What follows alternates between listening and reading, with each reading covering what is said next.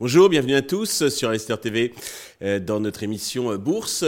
Investor TV était présent euh, il y a quelques jours à l'Investor Access où les sociétés cotées rencontrent des investisseurs professionnels, des gérants de fonds et nous y avons rencontré Frédéric Granotier, le président fondateur de Lucibel. Frédéric Granotier, euh, bonjour. Bonjour. Alors, pouvez-vous commencer par nous euh, présenter euh, Lucibel pour ceux qui ne connaissent pas ou qui connaissent peu votre entreprise?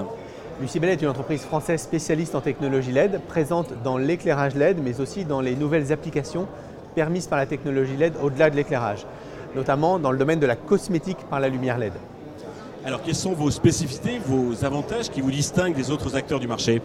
Alors, sur ces sujets de cosmétique par la lumière LED, Lucibel a une vraie expertise que nous avons euh, acquise depuis plus de 10 ans euh, sur la conception de dispositifs pour euh, embellir la peau. Traiter, réduire la profondeur des, rides, réduire le diamètre des pores, embellir la peau d'une façon générale. Lucibel a mis sur le marché il y a maintenant 18 mois ce masque de beauté, OV, qui donc par cette lumière rouge, ce principe de la photobiomodulation, qui permet d'apporter de l'énergie aux cellules par la lumière et donc d'embellir la peau, a une vraie efficacité. Euh, Lucibel a, signé un, accord de partenariat mondial d'ailleurs avec Dior euh, qui commercialise dans une trentaine de pays ce masque de beauté depuis le mois de mars. Et donc Lucibel a clairement un vrai avantage technologique sur la concurrence sur ces sujets.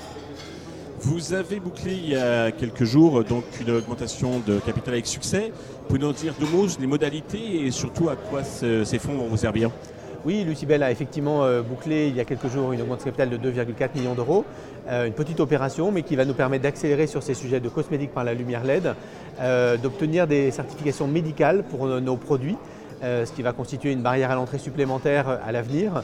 et puis effectivement de financer le BFR lié à la croissance forte de cette activité. Alors justement, Également de renforcer nos, fonds propres d'une façon générale. Alors justement, quelle est votre stratégie, les enjeux pour les prochains mois? Les enjeux, c'est de, gérer cette phase de très forte croissance de l'activité cosmétique en France et à l'international, avec Dior évidemment, mais aussi avec des distributeurs internationaux.